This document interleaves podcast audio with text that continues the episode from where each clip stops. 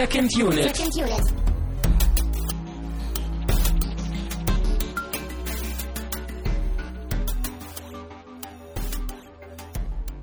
Herzlich willkommen zu einer neuen Ausgabe von Second Unit. Wir sind in vorweihnachtlicher Stimmung. Mein Name ist Christian Steiner und ich habe bei mir Tamine Mut. Winterliche Grüße von mir. Hallo, hallo. Ho, ho, ho, möchte man sagen. Äh, exactly. Sehr gut. Wir fangen gleich als erstes mit dem Getränk an, denn es äh, ist ein weihnachtliches Getränk. Und zwar äh, trinken wir sehr schön, sehr gemütlich, sehr besinnlich äh, heißen Kakao. Um ganz genau zu sein, äh, trinken wir Trinkschokolade und keinen gewöhnlichen Kakao. Du spielst jetzt den Comicbook Guy. Ähm, in Episode Nummer 315, in der ersten Szene haben wir gesehen, Ich möchte nur sagen, dass wir hier keinen Nesquik oder sowas trinken, ne, sondern edlen, winterlichen Kakao. Nein, es- äh, Trinkschokolade. aber es ist ja Weihnachten, wir wollen uns nicht streiten. Genau. Und mit Milchschaum und nicht mit Sahne. Es ist fast Weihnachten, ich habe schon wieder gelogen. Also wir haben hier echt ordentlich was springen lassen. Zum Wohl. Ja, zum Wohl. Ah, das ist echt schade, dass ihr da draußen das nicht sehen könnt, weil das sieht auch so wunderschön aus hier, ne? Diese, dieser Milchschaum oben auf dem Becher. Ähm, ich bin ja echt verwundert mal wieder über diese Welt. Denn wir haben Milchschaum aus der, aus der Dose gekauft. So wie, so wie Schlagsahne kann man jetzt auch Milchschaum aufsprühen auf den Kakao. Mhm. Finde ich sehr merkwürdig, aber äh, die Kombination Aber- schmeckt. Das ist doch wirklich klasse hier, oder? Oder was, was, was, äh, was würdest du sagen? Mhm. Das steckt doch jeden Nesquik in die Tasche, ne? Ja, und auch jeden Glühwein. Ich bin nicht so der Glühwein-Fan. Auch nicht vor Weihnachten. Aber warum trinken wir das Ganze?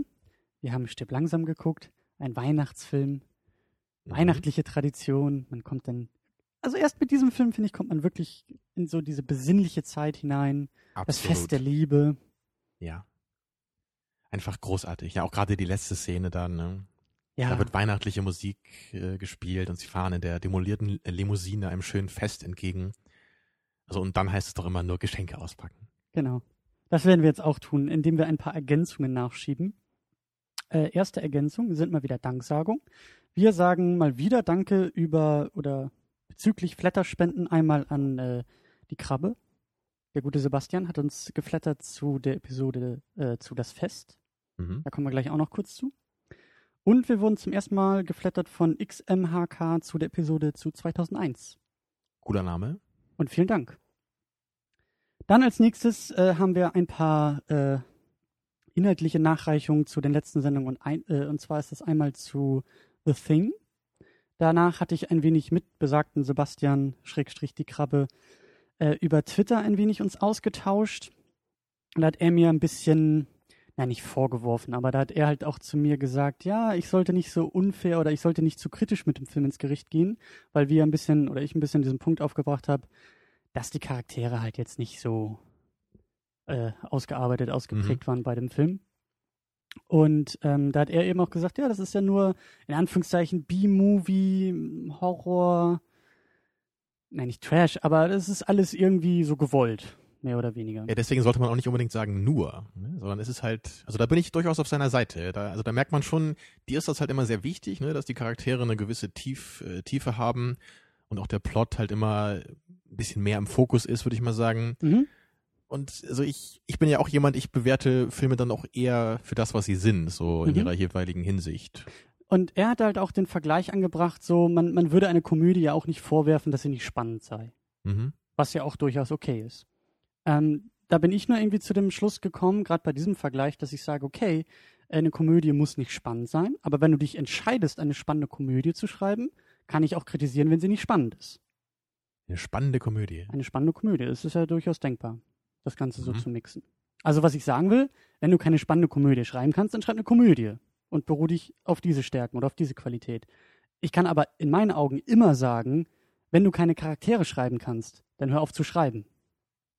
Das ist eben der Dann Punkt. schreib kein ne? Drehbuch, Für schreib dich ist es halt Buch. sehr wichtig, dass die Charaktere immer deutlich ausformuliert sind und das wollen einfach nicht alle Filme machen. Und ich glaube, du wirfst das den Filmen dann auch vor. Also persönlich ist das ja dann auch in Ordnung, wenn dir das dann nicht gefällt. Mhm. Aber es ist halt schon immer so ein bisschen schwierig so, ne? wenn halt gerade bei The Thing, da, da ist einfach der Fokus ein anderer gewesen, als jetzt so die Charaktertiefe. Ja, deswegen äh, werfe ich solche Sachen auch eher eingeschränkt vor. Aber ich glaube, wir werden da äh, gleich bei Stipp langsam auch noch ein bisschen zu kommen, Mhm. weil der Film in meinen Augen genau das macht, mehr macht, was The Thing ja, nicht gemacht durchaus, hat. ja. Ähm, und ich finde schon, dass man das Das, also ich finde schon, dass, dass ich das kritisieren kann, natürlich eingeschränkt und äh, ich habe den Film ja durchaus auch gelobt, der hat auch funktioniert für mich. Aber das sind einfach so, mittlerweile auch im, im Rahmen dieser Sendung ist mir einfach aufgefallen, wie wichtig mir Charaktere und die Story sind. Und wenn das einfach schon mal auf so einem grundlegenden Level nicht funktioniert, kann für mich ein Film eben wie The Thing auch nicht über das Genre hinausgehen. Dann kann ich immer nur sagen, ja, das ist ein guter Horrorfilm oder ein B-Movie-Film oder was auch immer. Und das ist mir eigentlich zu wenig, sowas sagen zu weil du ja auch nicht unbedingt der Genre-Fan bist, ne? Du erwartest dann ja eher dann für dich persönlich von solchen Filmen, dass sie echt quasi über ihr Genre hinaus so gut sind, dass sie selbst dich dann erreichen. So ein bisschen wie bei ja. Herr der Ringe zum Beispiel. Ne? Ja, und ich, ich mag immer dieses, diese, dieses Argument oder dieses Fazit nicht, für das, was der Film tut, ist er gut. Das ist für mich so nichts aussagend. Ich mag das eigentlich sehr gerne. Ja. Aber ich glaube, da ja. werden wir auch in späteren Sendungen noch ein wenig ähm, und bei späteren Filmen vielleicht noch ein wenig äh, drauf kommen. Äh, dann noch eine Ergänzung zu besagter Episode zu Das Fest. Da hat sich nämlich eine kleine Diskussion bei uns in den Kommentaren entbrannt. Äh, ich glaube, durch, die, durch, diese, durch dieses Dogma 95 Manifest zum Thema Kreativität. Ja, ich glaube, gerade ich äh, schien da auch etwas negativ rüberzukommen in der Episode, was ja auch tendenziell stimmt. Also ich, ich finde es ja grundlegend ganz okay auch, dass man so ein, so ein Dogma-Experiment da jetzt macht. Ne? Und also, also das Prinzip war ja, man hat sich ähm, quasi so, ich glaube, das waren sogar zehn Regeln zumindest formuliert, an denen man sich irgendwie versucht hat abzuarbeiten, nicht unbedingt alle einzuhalten, aber erstmal diese Regeln aufzustellen, sich dagegen zu positionieren und damit kreativ quasi ein neues, eine neue Filmsprache. Genau, sich also ganz deutlich von dem normalen Hollywood-Film irgendwie abzugrenzen und jetzt seine eigenen Regeln aufzustellen und so halt irgendwie so eine neue, neue Art von kreativen Filmemachen zu erzeugen. Mhm. Und für mich ist das halt nur, nur teilweise irgendwie so der richtige Weg. Also einerseits so die Abgrenzung von Hollywood finde ich sehr schön, aber so diese festen Regeln, das ist für mich halt intuitiv nicht so richtig das, was ich persönlich als Kreativität beschreiben würde.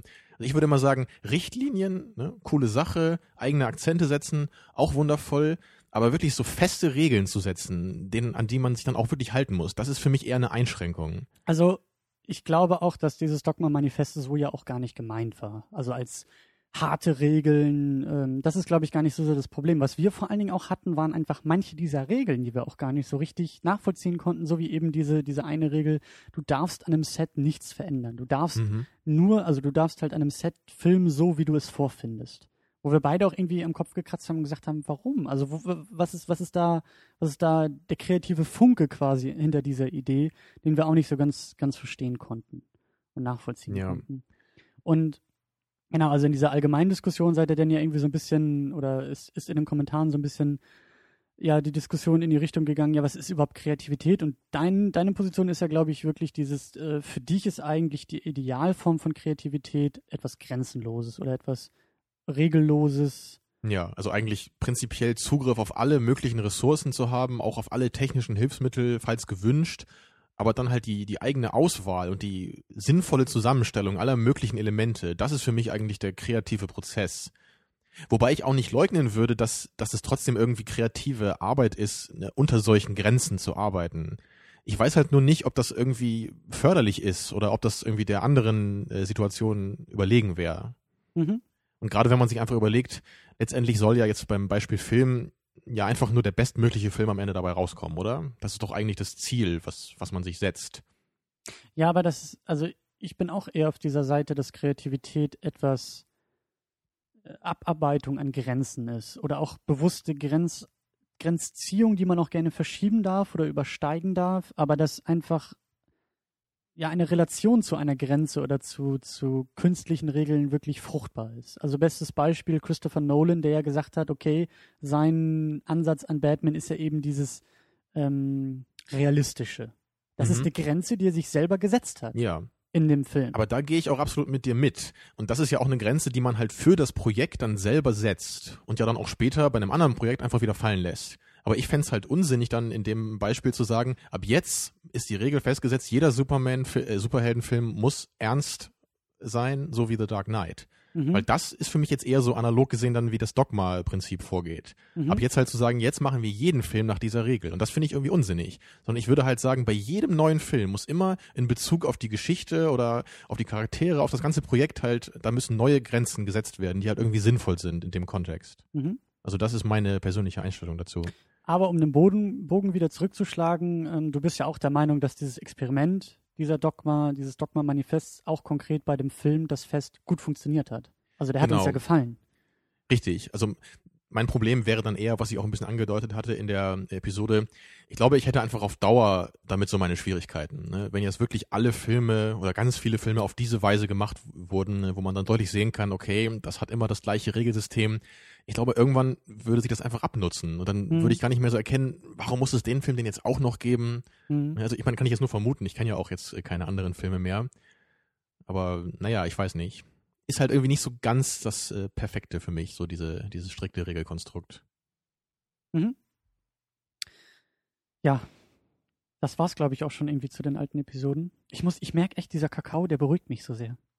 Der bringt mich Ja, so. wir sind gar nicht so irre wie sonst, ne? nee, ich bin auch, also die Müdigkeit kommt auch langsam wieder. Das ist, ja, es ist einfach, jetzt fehlt nur noch so das Kaminfeuer hier, der Weihnachtsbaum, die Geschenke drunter. Ja, es ist fast äh, so gemütlich in deiner halb ausgeräumten Wohnung, kurz Ja. vor dem Umzug. Ja. Gut. Dann kommen wir mal weiter zu äh, ja, dem Film, zu dem wir eigentlich uns hier versammelt haben, nämlich zu Stirb langsam. Du Ja. darfst mal wieder den Plot zusammenfassen, in wenigen Sätzen. Ja, ich gebe dir, warte, ich gebe dir um Regelwerk und so, ich gebe Ah. dir drei Sätze. Um meine Kreativität zu fördern, ja? Genau. Drei Sätze. Gut, dann kann ich ja Kommata und Semikolons oder Semikolonne setzen.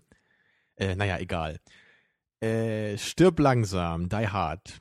Es geht um John McClane, einem Polizisten aus New York, der zu seiner äh, noch Ehefrau nach Los Angeles eingeladen wird, um sich dort mit ihr wieder zu versöhnen bei einer Weihnachtsfeier. Punkt. Satz Nummer eins. Äh, Im Laufe dieser Weihnachtsfeier wird allerdings äh, in dem Gebäude eine kriminelle Handlung vorgenommen. ja, nämlich äh, indem sich vermeintliche Terroristen äh, die Macht an das, die Macht über das Gebäude übernehmen. Punkt. Äh, muss ich noch mehr sagen? Und John McClane rettet die Welt und das Hochhaus von den Terroristen. Ja, mit großartigen, legendären Action-Szenen und einer Menge toller Dialoge und einfach klasse geschriebener Action. Ja, doch, das lasse ich mal durchgehen. Der Film ist von äh, 1988.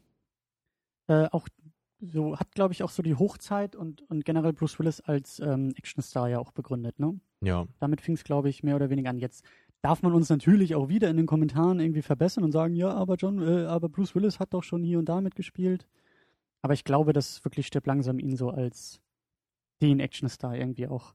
etabliert hat so richtig. Etabliert ne? hat, ja, und- Würde ich auch sagen. Dann in den 90ern gab es ja eine Menge, dann auch paar mittelmäßige Actionfilme mit ihm, Hm? die halt alle nie wieder so richtig an Die Hard rankommen. Ja, auch die ganzen Fortsetzungen dann, ne? die waren ja auch alle im Vergleich zu dem Original eher mittelmäßig. Bis jetzt äh, zum Februar 2013 ist ja äh, Nummer 5 angekündigt. Tja, ob der was taugt, ist, glaube ich, eher nicht zu erwarten, aber naja, der vierte war ja auch wahrscheinlich eher der schwächste der Reihe, würde ich mal sagen.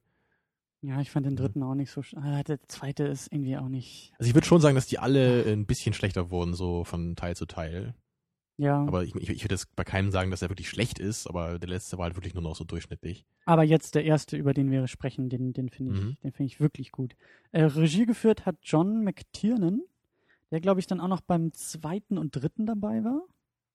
Hat er die beide directed? Äh, ich glaube ja, den dritten auf jeden Fall und beim zweiten bin ich mir jetzt gar nicht so sicher. Ähm, Also ich glaube sogar den zweiten hat ein anderer gemacht, aber bin ich mir jetzt auch nicht sicher. Auf jeden Fall hat er noch Last Action Hero gemacht. Ja, No Sequel for You. Den Und- kennen und lieben wir. Den kennst sogar du, ne? Ja. Großartig. Ein Schwarzenegger-Film. Und du hast ihn gesehen, Ach, ich kenne so manche Schwarzenegger-Filme. Weil ich sie dir alle gezeigt habe. Kennst du auch Predator zum Beispiel? nee, Weil den der, hat er ja auch gemacht. Genau, ne? Deswegen. Das ist auch ein großartiger Film. Hat zwar ein paar Längen, aber dafür halt auch umso mehr unvergessliche One-Liner von Ani. Ich wollte gerade sagen, und umso mehr Schwarzenegger.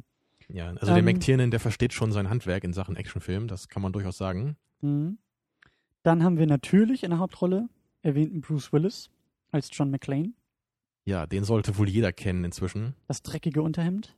Genau, die alte wird. Schweinebacke. Ja. Und ich glaube auch Bruce Willis ist der einzige Schauspieler, den ich im, in der deutschen Synchronstimme irgendwie noch besser finde. Ist natürlich irgendwie gemein, das zu sagen, aber so.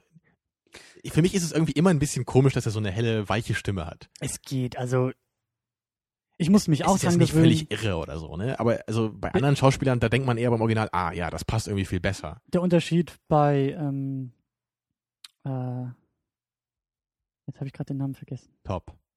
Bei, äh, Stille ist immer super in so einem Podcast. ich wollte gerade Also sagen, mach ja, man, man muss das Denken ja auch hören. Ähm, Eddie Murphy, Beverly Hills Cop. Da ist der Unterschied auch richtig krass zwischen der Synchro und der, der Originalstimme. Und was ist besser? Das Original oder? Ah, ich bin Oh, ja eigentlich schwierig. Purist, ja, und allein, dass ich da zweifle, also die, die äh, Synchronstimme ist halt einfach, ähm, die ist viel höher, die ist viel schriller. Er plappert irgendwie auch mehr in der Synchronfassung, was ich, was ich irgendwie ganz cool finde. Also er hat dann eher so ein Plappermaul dabei. Aber ich glaube, bei Komödien ist es auch so, wenn man das halt echt äh, zuerst dann auf Deutsch gesehen hat, auch du ja, glaube ich, auch schon vor Jahren, ne, den Beverly Hills Cop, Ja. dann hat sich das irgendwie so eingespielt. Also bei Nackte Kanone ist es bei mir auch so. Ich finde den auf Deutsch einfach noch viel, viel lustiger als auf Englisch. Ja. Und ich, ich glaube auch, die deutsche Sprache ist für Komödien einfach noch besser geeignet, weil wir einfach so viele komplizierte und bescheuerte Wörter haben. Das ist einfach großartig. Ja, die Terroristen bei Stipp Langsam waren ja auch Deutsche. Klar. Die hat man ja auch öfter mal Deutsch sprechen gehört, auch in, in der Originalfassung. Witzig, weil in der deutschen Fassung sind es ja irgendwie keine, es sind ja keine explizit keine Deutschen. Es Ich glaube ja irgendwie Schweden oder so, Hm, ne? ich Irgendwie glaube sowas auch. wird angedeutet, ja. Und irgendwie auch mehr Italiener, glaube ich, dabei und ganz, ganz merkwürdig. ganz, ganz Ja, merkwürdig. das könnten wir Deutschen ja auch gar nicht verkraften sonst. Ne? Wenn, also wir sind ja eigentlich nie die Bösen, weder gewesen noch äh, sind wir das irgendwie. Eben, Ein Land mit einer reinen Vergangenheit. ganz genau. Dann haben wir äh, Bonnie Bedelia als Holly. Dann haben wir Reginald Fell Johnson als Al Powell, der Sergeant, der Partner sozusagen von John McClane auf der Straße. genau, der, der Cop. Den So. kennt man auch noch aus äh, Alle unter einem Dach. Ist er der Vater da? Ja. Ja, jetzt wo du es sagst, Und da ist klar. er auch Cop. ich dachte auch immer, Mensch, woher kenne ich den? Und ich Aber da wäre ich auch nie drauf nicht, gekommen. Ich weiß auch nicht, ob er da auch Al heißt. Boah, ey, das, Das weiß ich auch ich nicht mehr. Das ist Das ist so wirklich bisschen- Jahre her, dass ich das mal geguckt habe. Fand ich halt immer nur witzig, dass er eben in beiden Sachen Cop spielt. Ja. Ähm, Aber er, er hat mir sehr gut gefallen hier. Auch so diese Dynamik so zwischen ihm und Bruce Ja. Willis. Da hat sich ja richtig so eine kleine Freundschaft dann entwickelt im Laufe des Films und auch echt schön am Ende, wie sie sich dann nicht so in die Arme fallen. ne? Sie sehen sich zum ersten Mal. Das ja, hat einfach richtig gut funktioniert, ne? Im Endeffekt ist der Film ja nur eine Liebesgeschichte zwischen den beiden. Richtig. Das ist eigentlich das, das Hauptding. Ne? Da ist auch das Drama so richtig verwurzelt. Dann. Und deswegen auch ein Weihnachtsfilm, weil an Weihnachten ist Liebe natürlich immer sehr Ja, ge gut. Verschiedene äh, Cops finden wieder zueinander. Ja. Von verschiedenen Seiten Amerikas. Großartig. Dann haben wir noch Alan Rickman dabei als Hans Gruber Genau. und nicht Jack Gruber, wie er im, im, in der Übersetzung ja genannt wird. Ein schwedischer Name, ne? Ja. Jack. Ja. Ja.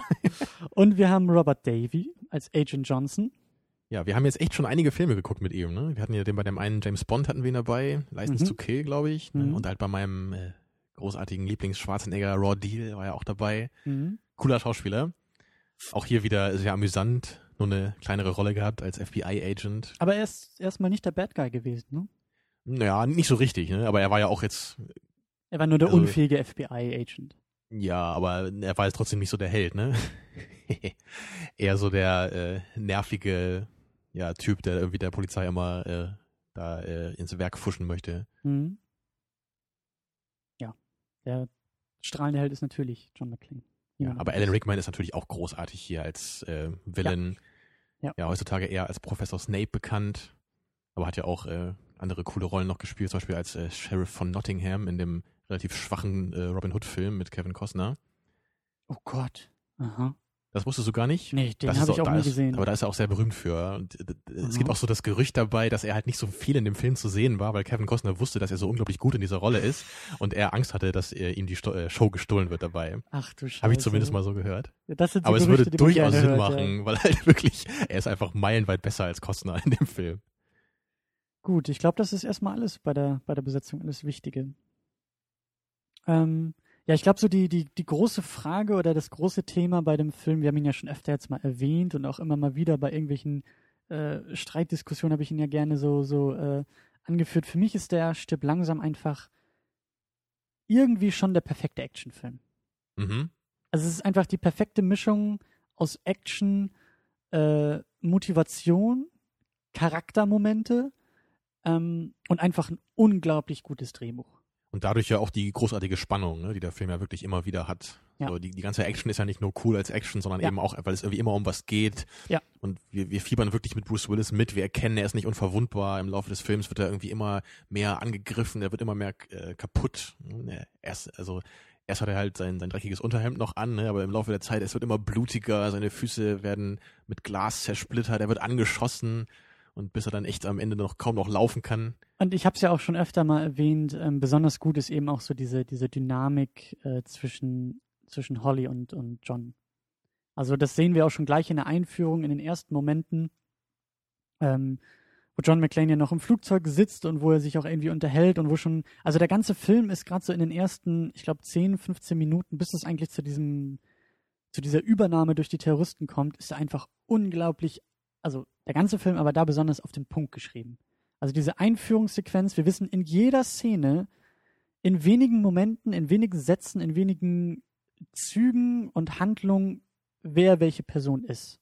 Und welche Rolle er spielt oder sie spielt, Mhm. wie sie tickt, was sie will und wer sie ist. Und das, wie gesagt, unglaublich effektiv. Allein John McClane, wie er in einem Flugzeug sitzt, wie er sich mit seinem Nachbarn unterhält über das Thema Flugangst. Also wissen wir schon mal gleich, okay, er ist jetzt nicht hier irgendwie Superman, der irgendwie über alles steht, sondern er hat auch irgendwie seine, seine schwachen Seiten sozusagen. Also vor allem gerade so im Vergleich zu anderen Actionhelden der 80er, ne? wenn man da jetzt eher so an Schwarzenegger vielleicht denkt, der ist ja in seinen Filmen einfach irgendwie der unverwundbare Held. Ne? Und er kriegt auch gar nicht so viel auf den Sack wie, wie John McClane, oder?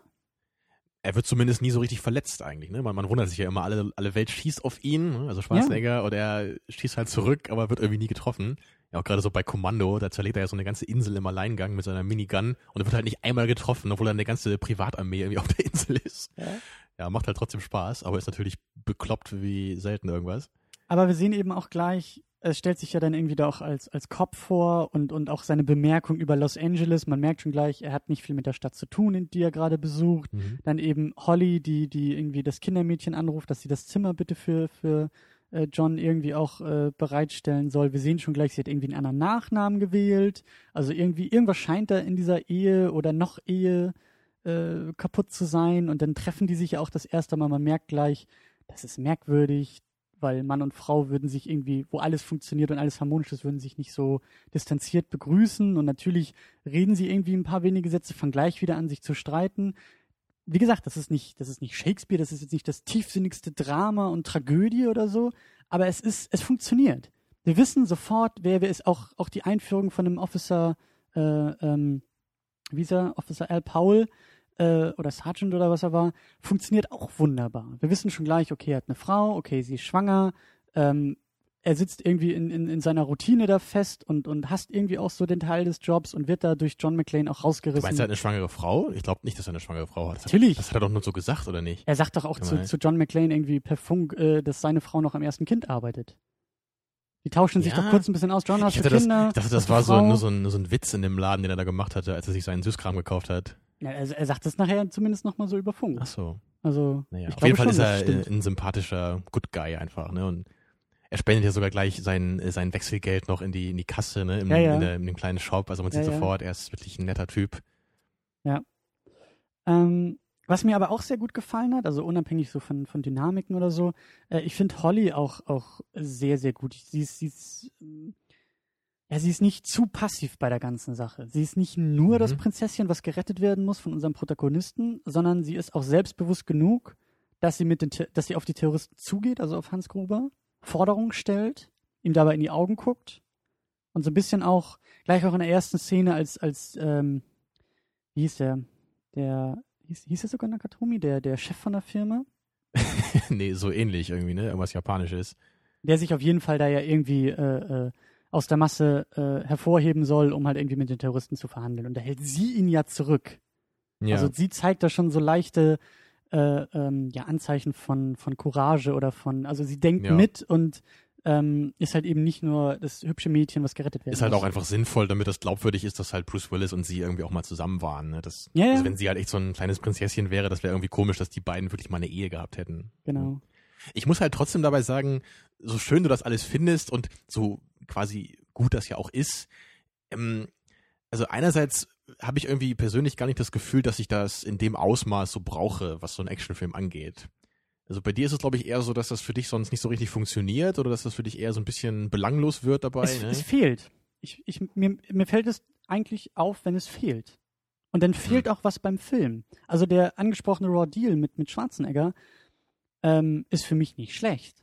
Aber niemals besser als, als naja, Stirn ne, langsam. der ist ja auch eher so eine Trash-Perle dann. Ne? Aber denk- dann sind denk, wir wieder genau in klar. dieser Diskussion. Ich aber denk, denk vielleicht eher so an den alten. Total Recall. Der ist vielleicht so ein besseres Beispiel. Ne? Klar, ist halt auch Science Fiction, aber der ist ja auch eigentlich ein solides Action-Movie, so in erster Hinsicht. Und der hat halt auch nicht so dieses Drama in erster äh, Linie. Der hat natürlich auch gute Charaktere irgendwie und auch Motivation, aber der hat nicht so diesen, der hat halt nicht 15 Minuten am Anfang, wo es echt so um das Verhältnis jetzt äh, von ihm und seiner Frau geht. Naja, das geht's bei Stirb langsam ja auch nicht. Das wird da angedeutet. Aber es wird, Ja, für mich ist es halt irgendwie so, ein- so ein bisschen merkwürdig. Also einerseits ist es natürlich okay, um halt so diese, diese Spannung so ein bisschen zu erzeugen ne? und so ein bisschen die Motivation klar zu machen. Es geht hier so ein bisschen um was und seine Frau ist auch in dem Gebäude. mhm. Ich finde aber auf der anderen Seite das ein bisschen merkwürdig, dass sie dann doch so wenig Screentime hat.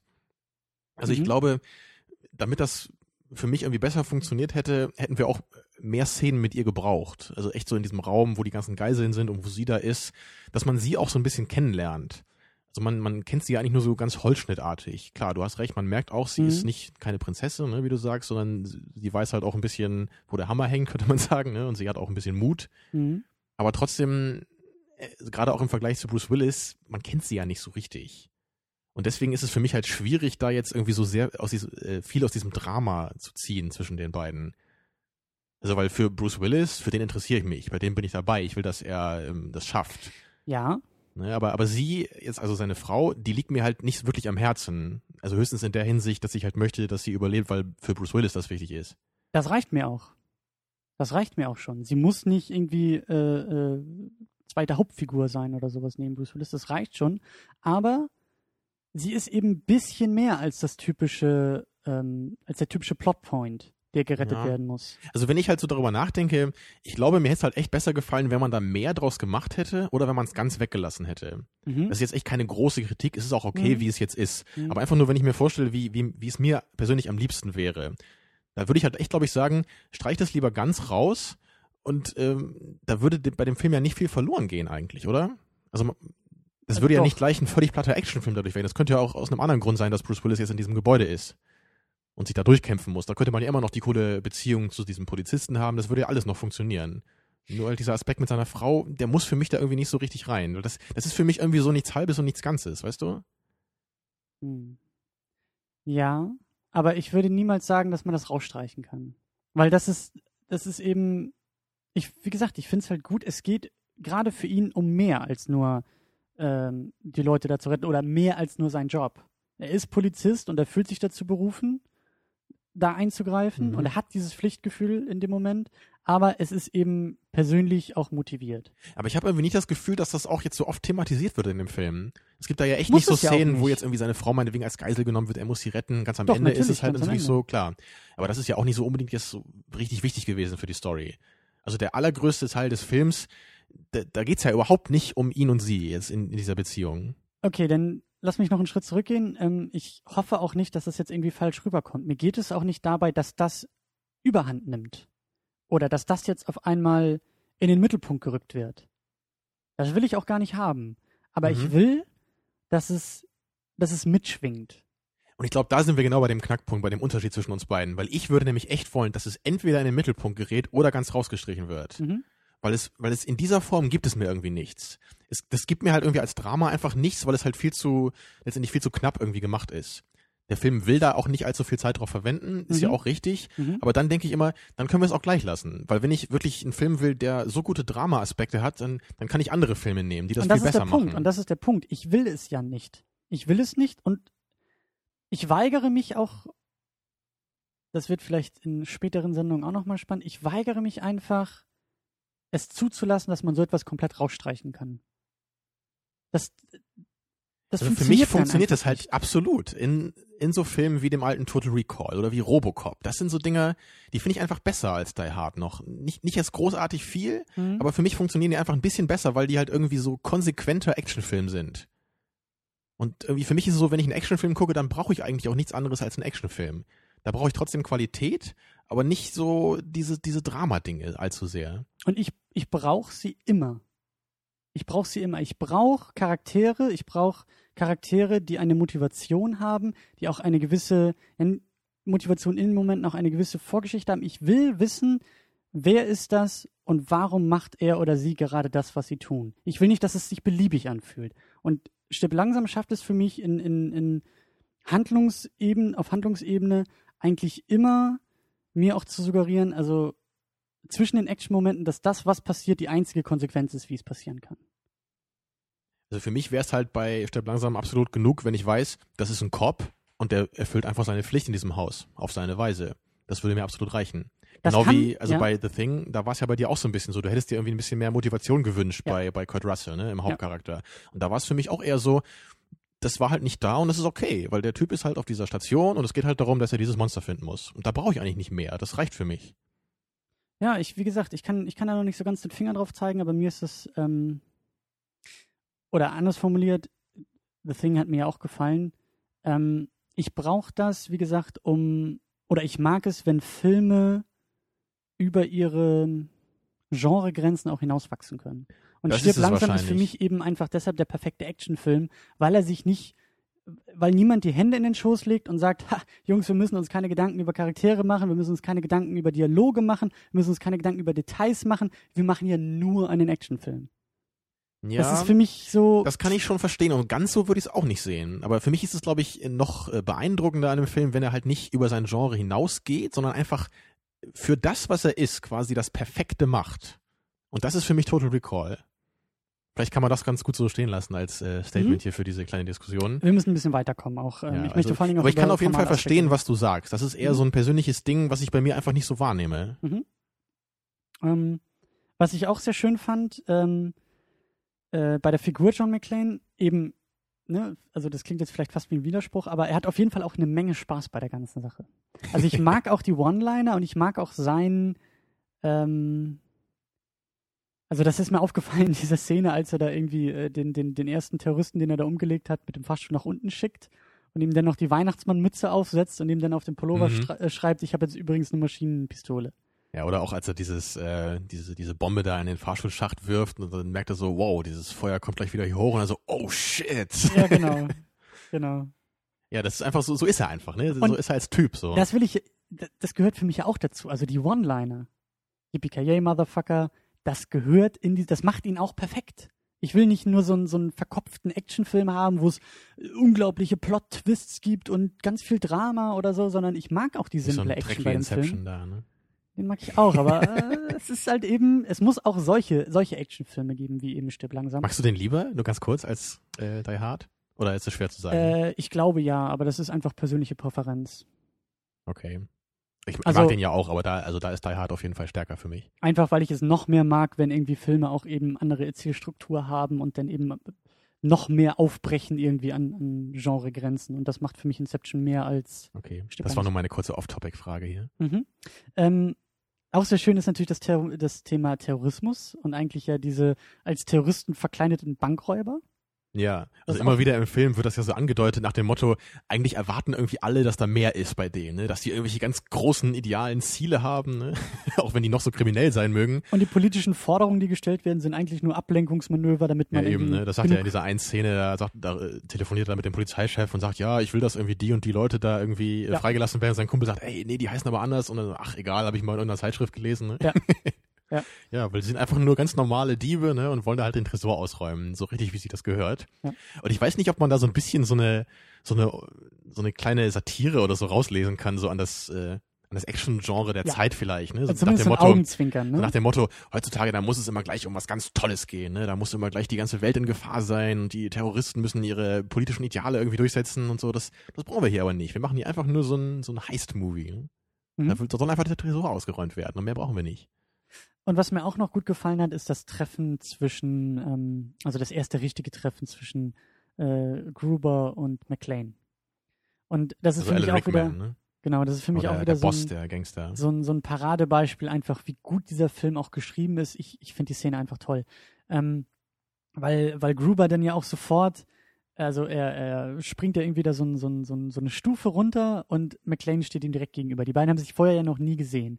Und man Genau. merkt sofort, Gruber fängt an zu überlegen, wie er die Situation entschärfen Ja, kann. und schaltet halt sofort um und tut halt so, als wäre er eine Geisel, die entkommen wäre. Genau. Und McLean ist immer noch misstrauisch und versucht ihn ja ähm, herauszufordern dabei. Also er stellt Mhm. ihn ja Fangfragen, auf die er dann ja auch eingeht. Und das Ganze endet dann ja in diesem Standoff sozusagen. Und weil McLean ihm ja eine leere Pistole gegeben hat und schon von, oder schon früher wusste, okay, er, er legt ihn hier noch rein. Das ist für mich einfach, ist für mich echt gut.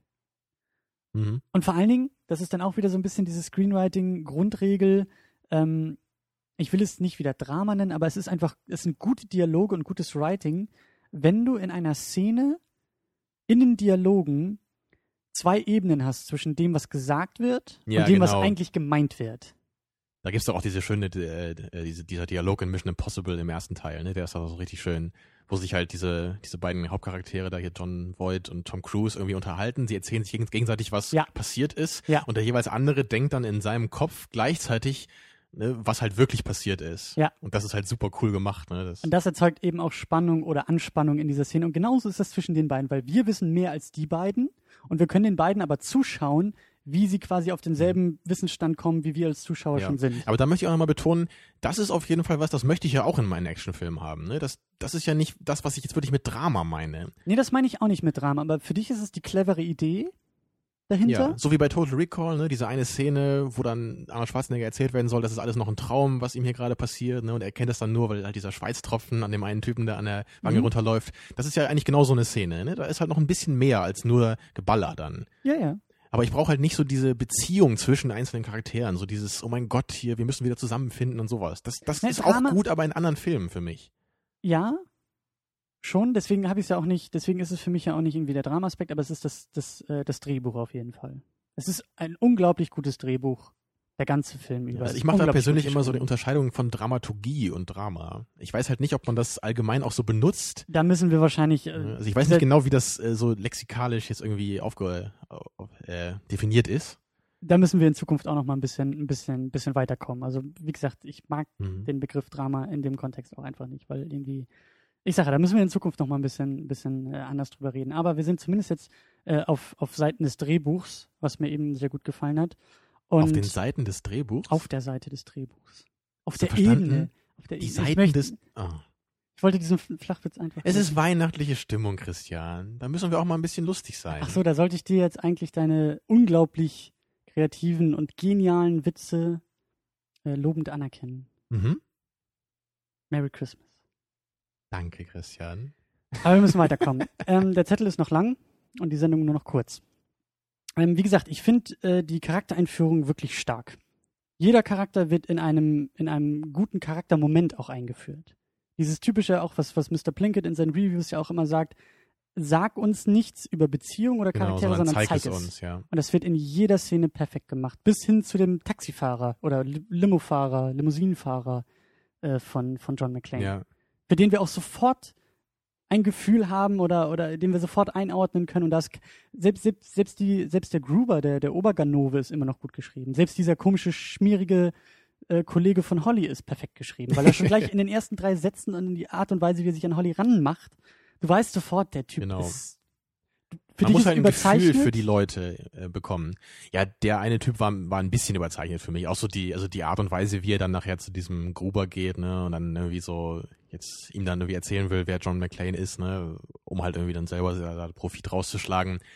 Also wie er sich da so aufgeführt hat, war echt ein bisschen zu viel, fand ich. So, so würde sich, glaube ich, keiner verhalten in so einer Situation, weil er halt bestimmt immer noch Schiss hätte dann, ne? Weil die Ja. anderen Leute können ihn ja jederzeit um, umbringen, wenn sie das Aber wollen. der Typ war stark unter Koks. Und ich glaube, äh, dann überschätzt man sich auch ein wenig mehr. Ja, ich, ich kann das auch noch hinnehmen, aber war für mich so an der Grenze. Mhm. Aber im Ähm, Großen und Ganzen hast du auf jeden Fall recht. Und es ist halt äh, nicht so, wie das halt bei schlechten Filmen oft mal so ist. Da wird dann viel erzählt, ne? So, ach, wer bist denn du und was ist dir denn alles so passiert? Ne? Dass dann Dialoge irgendwie so geschrieben werden, dass man im Gespräch der einzelnen Leute irgendwie erst mitkriegen muss, warum die eigentlich befreundet sind ne? und was die so auszeichnet. Und hier ist es eher so, man sieht einfach an dem, was die Leute machen und wie die sich so verhalten, einfach, was das für äh, Charaktere sind. Das hat der Film ja auch ein bisschen. Also äh, der Fahrer, ich glaube Argyle heißt er, und äh, McLean unterhalten sich ja auf der Hinfahrt zu dem Nakatomi Plaza. eben so, er, er quetscht McLean ja so ein bisschen aus, äh, von wegen Frau oder Nicht-Frau und Ex-Frau und sowas. Klar, ne, ich meine, manche Informationen kann man auch nicht anders rüberbringen. Ne? Wenn man Aber- irgendwie sagen muss, er ist geschieden, ne, das muss man ja dann auch einfach mal sagen irgendwann. Ja, und aber das ist dann auch wieder so die Art und Weise, wie, wie McLean auch in dieser Situation umgeht und mit dem Gespräch und wie er es unterbinden will eigentlich und nur kurz halten will, das ganze Thema. Da weißt du auch sofort, wie er zu dem, zu dem Thema steht. Genau das. Da wird nicht einfach nur Informationen äh, von A nach B weitergegeben, ne, sondern da wird ein bisschen was von äh, was draus gemacht. Ja. Und dann ist es ja auch voll in Ordnung. Es darf halt nur nicht in diese langatmigen, langweiligen ähm, Dialoge so ausarten. Ja, genau. Und People Talking against People Talking. Und, Genau. ähm, mir hat das, dieses Nakatomi Plaza auch sehr gut gefallen. Und da sind wir dann auch irgendwie, eigentlich mehr wieder so bei dieser Actionfilm-Ebene, dass eigentlich das Setting oder, oder auch der Raum sehr gut äh, eingeführt wird. Also wir haben ja schon gleich am Anfang irgendwie diese ganzen Mechaniken mit den Fahrstühlen und wir wissen, okay, das ist noch im Aufbau und auch wie die Terroristen anfangen, das Ding zu übernehmen und wie sie anfangen, irgendwie die einzelnen Leitungen zu kappen und nach dem Tresor suchen und das ist für mich auch einfach sehr, sehr, also generell äh, ist, lebt der Film einfach von diesem, von diesem begrenzten Schauplatz. Das hat mir bei Ja. den späteren auch nicht mehr gut gefallen, dass wir auf einmal in einem ganzen Flughafen waren oder in einer ganzen Stadt waren oder, ne, die werden ja immer größer quasi, die Schauplätze. Und der erste Teil schafft es, in diesem begrenzten Setting mit ein paar Stockwerken viel mehr Spannung auch aufzubauen und eben dieses Gefühl für den Raum zu vermitteln. Und das finde ich echt stark Ja. bei dem Film. Das ist für mich immer eine Gefahr, die so ein Film eingeht, wenn man wirklich dann eben nicht sagt, wir haben jetzt hier die eine Szene am Flughafen und wir haben danach eine andere Szene im Park oder so, ne, da sind immer neue Schauplätze, sondern wenn man es schafft, halt einen einzigen Schauplatz so gut auszureizen, dass es nie langweilig wird. Und halt eben auch so dieses, diese beengte Atmosphäre und dieses, da könnte überall irgendwie einer von den Bösen jetzt lauern hinter jeder Ecke. Mhm. Und so wird McLean ja auch gekriegt, ne, weil er dann einfach durch die Gänge irrt und dann halt plötzlich wird er halt gefunden. Mhm. Kann halt immer passieren. Ja, also das ist einfach äh, gut gemacht, dass es halt nicht irgendwie ins Belanglose und oder Ermüdende verkommt. Also ich denke gerade noch so bei Alien 3 zum Beispiel. Das war einfach anstrengend für mich, weil das immer in diesen dunklen Räumen gespielt hat, so den ganzen Film über. Mhm. Und das war halt irgendwann einfach nur so, oh, ey, ich will mal Tageslicht sehen. So. Das ist halt das Schöne bei so einem begrenzten Setting, es schafft Struktur. Du hast einfach Mhm. dadurch schon eine Struktur ähm, ja, in der Vorgehensweise, auch im Plot und, ja, und in der natürliche Action. Konflikte in der Story, Mhm. die sich einfach natürlich ergeben. Ne? Er muss halt den Fahrstuhlschacht hochklettern, er muss aus einem Raum entkommen. Und das, ja, und das schafft eben auch der Film, trotz dieses begrenzten Schauplatzes, halt echt gute Ideen auch auszuarbeiten, was eben in diesem begrenzten Setting funktionieren kann. Also genau, die Nummer ganz mit den, verschiedene Szenen von Action. die Nummer mit den Schuhen, also er ist barfuß unterwegs und dann fällt dem, dem, dem Willen ja auf, oh, wir müssen hier die Scheiben irgendwie kaputt schießen, weil somit verletzen wir ihn viel mehr, als jetzt direkt auf ihn zu schießen. Das sind wieder so nette Details und gute Ideen, die eben auch wieder dann auf, auf der Ebene des Drehbuchs äh, einfach, einfach großartig sind. Und Ja. eben auch schon, wie du gesagt hast, denn die Nummer mit dem Fahrstuhl, wie er da hochklettern muss, wie er, wie er irgendwie Stockwerke wechseln kann, ohne dass man es mitkriegt und wie er Genau, und kommuniziert dann am, mit auf dem Dach sind sie ja auch nochmal, ne? Dann Genau. kommen die Hubschrauber. Also Genau. einfach abwechslungsreiche Action. Genauso wie man sich das vorstellt. Und ähm, ja, das, das ist ja auch eigentlich so eine Grundregel beim, beim äh, Drehbuchschreiben. Einfach, ähm, wir haben unseren Protagonisten und es geht ja eigentlich darum, also gerade jetzt in Hollywood und so, diesem Protagonisten irgendwie Konflikte, nicht nur persönliche Konflikte, sondern eben auch auf Handlungsebene äh, Konflikte oder, oder Steine in den Weg zu werfen, die er überkommen muss. Wir wollen ja diese, diese, wir wollen ja, dass die Charaktere über sich hinauswachsen. Ja. Und Vor allem wollen wir das auch einfach miterleben dann. Ne? Das ist ja auch eine der wichtigsten Funktionen von so einem Genau. Film. genau. Dass wir halt mit dem Hauptcharakter in dieser Action sind und mit ihm mitfühlen und so auch ja halt erleben, wie er irgendwie immer stärker wird als Charakter. Und das hast du in jedem Genre. Das ist wieder, da, da, da bin ich wieder auf dieser Ebene zu sagen, jeder Film braucht gute Charaktere und jeder Film, jede, jede Handlung, jeder Plot braucht seine Hürden und seine Konflikte, die der, Haupt, die der Hauptcharakter oder die Hauptcharaktere überwinden müssen. Bei einer das hat man ja Liebesgeschichte, auch im Schwarzenegger-Film letztendlich. Da gibt's ja auch Konflikte, sonst würde das ja auch, Ja. es gäbe ja keine Story dann. Genau, sonst, Ich meine, da, da gibt's halt nicht so diesen Aspekt, dass er irgendwie über sich selber hinauswachsen muss, weil er halt eh schon der äh, Held irgendwie ist, von erster bis zur letzten Sekunde. ja, das ist nicht so die persönliche Ebene, aber halt irgendwie diese, diese, die, diese Handlungsebene oder sowas. Oder er muss halt irgendwie Genau, da ist es mehr der Probleme Plot. lösen. Ja, sozusagen. Ähm, und ähm, ja, das ist für mich eben bei Stipp langsam auch wieder perfekt gemacht, wie halt in jedem Moment eigentlich jedes größtdenkbare Problem sich nochmal steigern kann. Und natürlich von McLean irgendwie überwunden wird. Also das beste Beispiel, ähm, wie, wie, äh, wie er Hilfe holt. Er fängt ja an, Hilfe zu rufen und dann ähm, er hat er erstmal, glaube ich, den Feueralarm irgendwie äh, ausgelöst. Dann sieht er, wie, wie, wie die Feuerwehr angerückt kommt und merkt, okay, die ziehen wieder ab.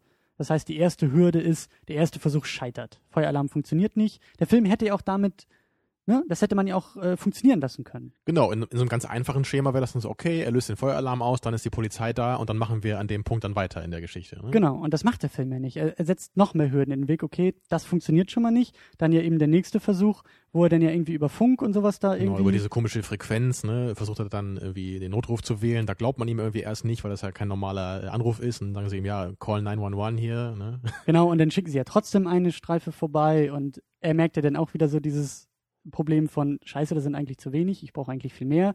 Wie mache ich mich jetzt eben von hier oben aus diesem 30. Stockwerk oder wo er ist, äh, bemerkbar und wie kann ich kommunizieren mit außen? Und dann schmeißt er diesen einen Terroristen da auf das Autodach und erst so hat er eigentlich ja. das erreicht, was er erreichen wollte. Und das ist für mich einfach auch gute Spannung, weil ja. man weiß einfach nicht, wird das jetzt klappen, was er versucht? Wird die Polizei dann nachher auftauchen oder nicht? Natürlich wissen wir das inzwischen, weil wir den Film halt schon ein Dutzend Mal gesehen haben.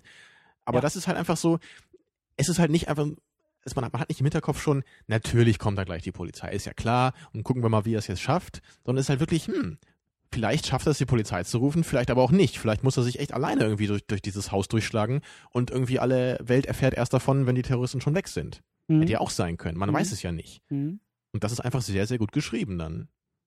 Ja. Genau. Und das unter anderem macht den Film eben auch für mich ein wenig besser als so typische Schwarzenegger-Filme oder sowas die haben natürlich irgendwie dann auch andere Qualitäten. Die haben halt noch so einen ganz eigenen Charme, der halt irgendwie einen so, so im Herzen erwärmt. dich, dich zumindest, ja, ja. Aber ähm, was ich eben auch stark finde, ist die allererste Begegnung, die keine direkte ist zwischen McLean und Gruber. Ähm, denn McLean ist ja irgendwie noch auf demselben Stockwerk zuerst und sie holen ja erst diesen, diesen äh, Firmenchef dazu und versuchen ihn irgendwie auszuquetschen und McLean ist ja schon im selben Raum. Mhm und hat ja eigentlich die Möglichkeit einzugreifen. Also er würde dabei draufgehen, wie er selber denn ja danach auch ja. sagt, als er sieht, wie vor seinen Augen irgendwie da jemand erschossen wird. Und, und natürlich gerade gerade als Cop, da hat er ja auch einfach so quasi, er sieht die Pflicht, da was zu tun. Er muss es verhindern, das Verbrechen. Ja.